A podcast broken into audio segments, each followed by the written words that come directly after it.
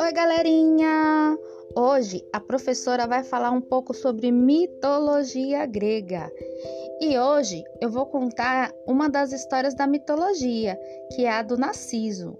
Vocês já devem ter até ouvido algum ditado assim: Para de ser narcisista, menino! Né? Se vocês nunca ouviram, a partir de hoje vai começar a entender por que, esse ditado existe, tá bom? Então vamos lá para a história. Narciso. Há muito tempo na floresta passeava Narciso, o filho do sagrado rio Quipsus. Era lindo, porém tinha um modo frio e egoísta de ser. Era muito convencido de sua beleza e sabia que não havia no mundo ninguém mais bonito que ele.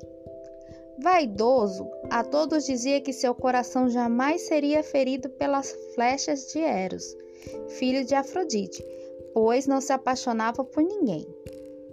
As coisas foram assim até o dia em que a ninfa Eco ouviu e imediatamente se apaixonou por ele.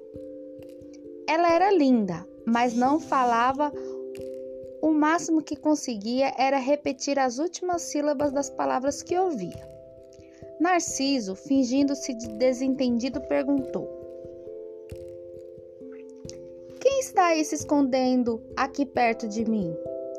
De mim, repetiu a ninfa assustada. Vamos, apareça, ordenou. Quero ver você.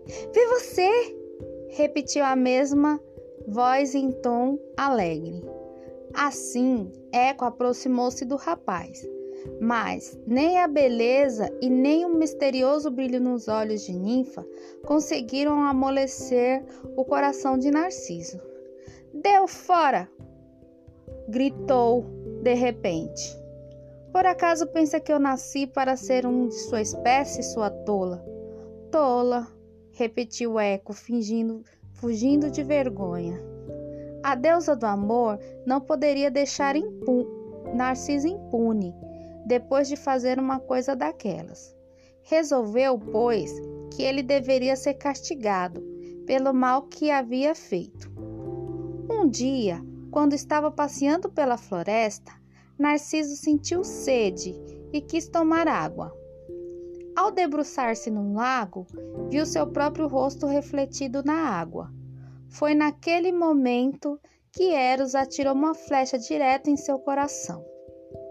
Sem saber que o reflexo era de seu próprio rosto, Narciso imediatamente se apaixonou pela imagem. Quando se abaixou para beijá-la, seus lábios encostaram na água e a imagem se desfez. A cada nova tentativa, Narciso ia ficando cada vez mais desapontado e recusando-se a sair de perto do lago. Passou dias e dias sem comer nem beber ficando cada vez mais fraco. Assim, acabou morrendo ali mesmo, com o rosto pálido voltado para as águas serenas do lago. Esse foi o castigo do belo Narciso, cujo destino foi amar a si próprio. Eco ficou chorando ao lado do corpo dele, até que a noite a envolveu. Ao despertar, Eco viu que Narciso não estava mais ali mas em seu lugar havia uma bela flor perfumada. Hoje ela é conhecida pelo nome de Narciso, a flor da noite. Então, galerinha, essa história da mitologia grega, ela faz parte do livro aí que vocês ganharam, né? E essa história, ela tem uma imagem aí de um pintor muito famoso, né? que demonstra aí Narciso debruçado, olhando seu próprio reflexo nas águas. Né? Então, esse foi o castigo de Narciso, né?